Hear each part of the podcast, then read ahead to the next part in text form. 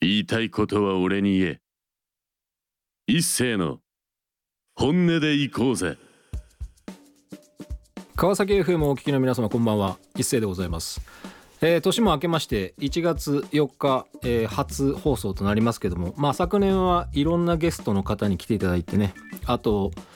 いろんな方に聞いていただいて本当にありがとうございました。まあ今年1年何が変わるかっていうとね何も変わらないですよねきっと。まあやる気がなくなればもう、まあ、9月で終わりかなっていうそれぐらいの感じでしょうか。うん。まあこのまま続けてて何かがあるのかっていうことを思わなくもないんですがまあでもまあねせっかくここまで続けたからっていう感覚がなくもないと。まあそういう感じでございます。えー、まあいろんな曲とかをねまあ今日も紹介しますよ。うんお便りもいただいてました。まあ一曲はねおなじみでしょうね。このラジオで聴いていただいてる方であれば。まああれかなと。あともう一曲はまあ全く、まあ、知らない方がいても、まあ、全然構わないなと思ってます。むしろその方が、まあ、自分にとってはねこうしてやったり感はありますから。まあそういうことも、まあ、やっていきたいしまあ一人で喋るっていうことはうんまあこう自問自答しつつねこのラジオこのままでいいのかみたいな風に思う時もありますし、まあ、ものすごいこう適当な感じが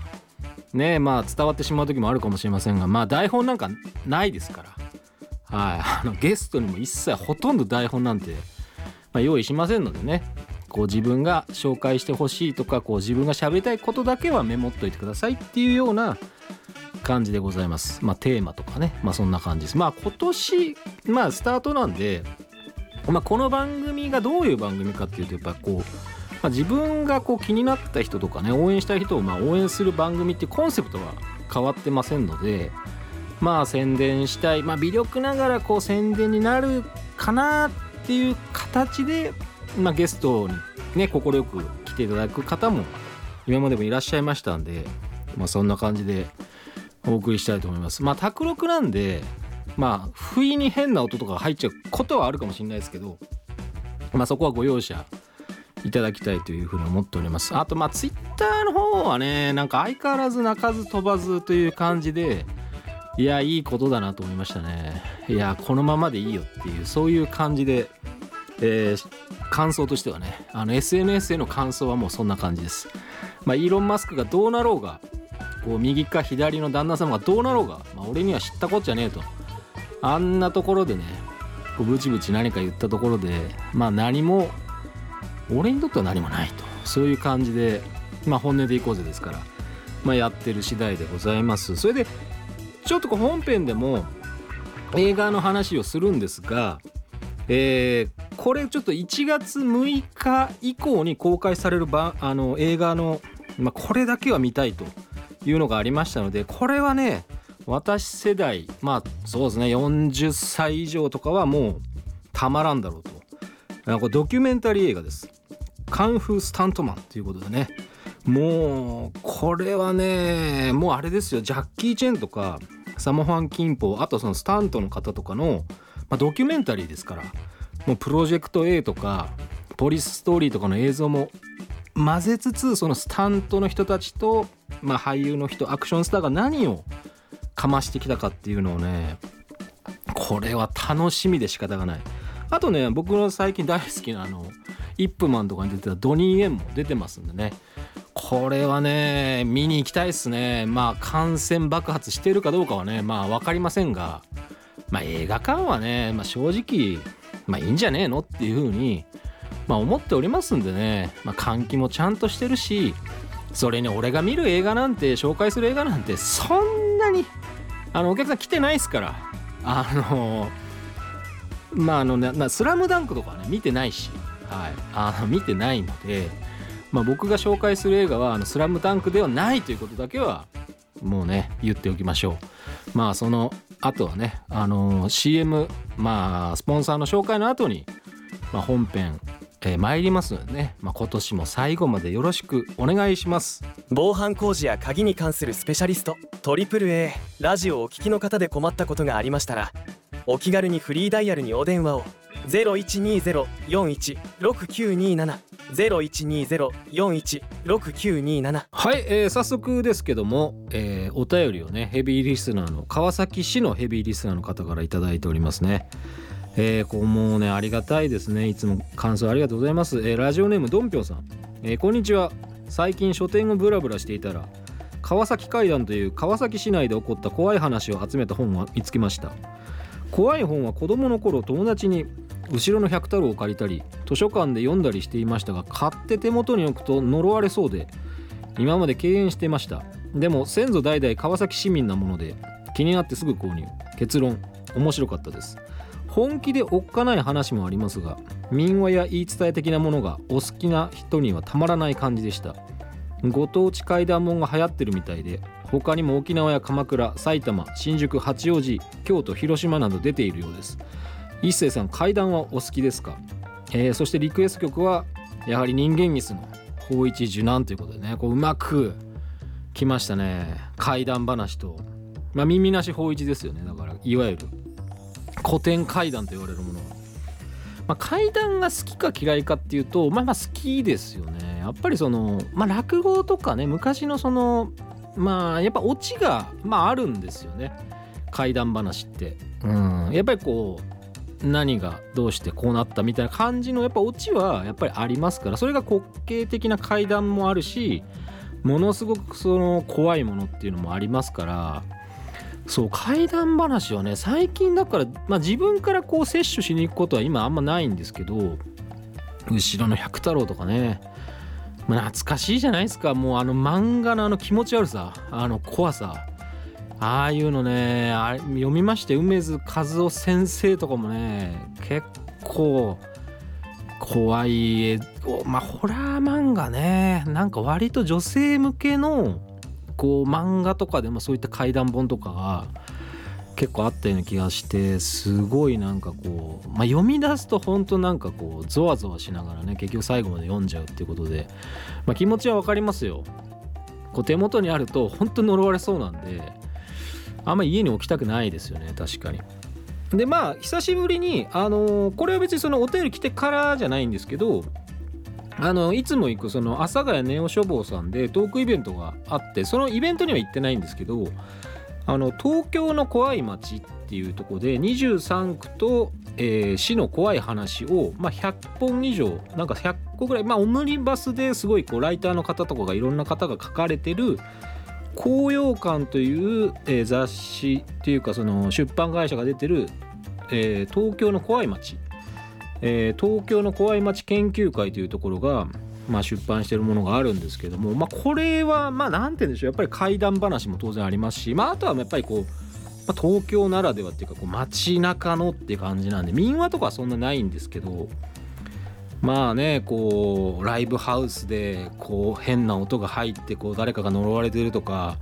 まあ、八王子とかもなんか廃墟病院とかその心霊スポットとかそういう感じの話がすごく盛りだくさんなんで結構これはね楽しめます。あとは結局そのあの結局人間が怖かったみたいな話もあるんですよ。その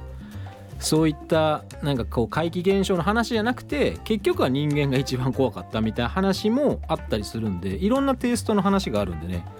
あの楽しめると思いますしまあ怪談話ね。冬にはあんまりやっぱ聞かないじゃないですか。講談とか落語とか。やっぱりこう講談師はやっぱりこう夏場こうねお客さんをこう寒くするっていうか涼しくするためのまあ本当に夏はあの階段で飯を食うという階段話で飯を食うというふうに言われてたぐらいだったんで、まあ、そういう意味ではね冬にはあんまりこう階段話聞かないですけど昔テレビとかでよくやってましたけどね今やっぱりやれないのかなと思ってなんかその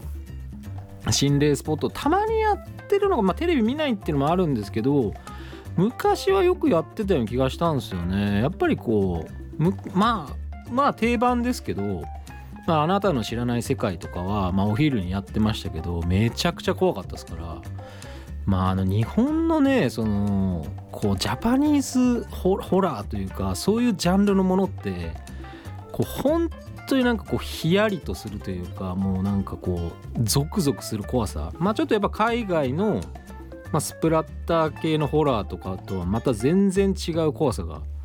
ありましたんでまあそういった部分でやっぱこう日本独特なもの文化はやっぱり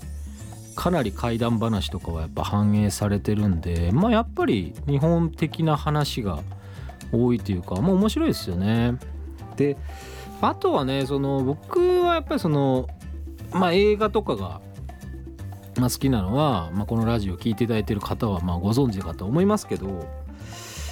川崎はやってるのかな？今1月3日でしょ？チネチッタであのフィル・ティペット監督のマッドゴッドがやってたはずなんですけど僕は川崎では見てないんですがいや最高でしたね。いやマッドゴッドはまさに神でしたね、まあ、狂った神と直訳すればねまあフィル・ティペットのある人を、まあ、ご存じ上げてる方もまあ世にはたくさんいらっしゃるんですけど、まあ、このラジオを聴いてる方はね、まあ、存じ上げてない方の方が多いんじゃなかろうかというふうに思ってますからまあいわゆるあの「スター・ウォーズ」とか「ロボコップ」とか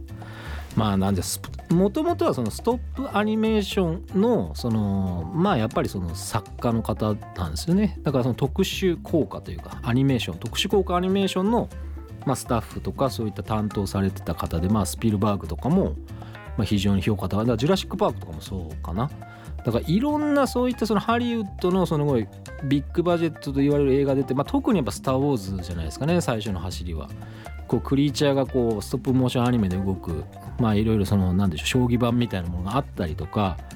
あとはその帝国の逆襲でいけばあの乗り物ですよね。こうラクダなのか馬なのかよく分かんないこう乗ってるものとかのまあそういったものがねクリーチャーが割とストップモーションアニメで表現されてるのはフィル・テピティペットの作だというふうになってますからまあその方がまあ30年構想30年制作10年ということでねあのマッドゴッドという狂った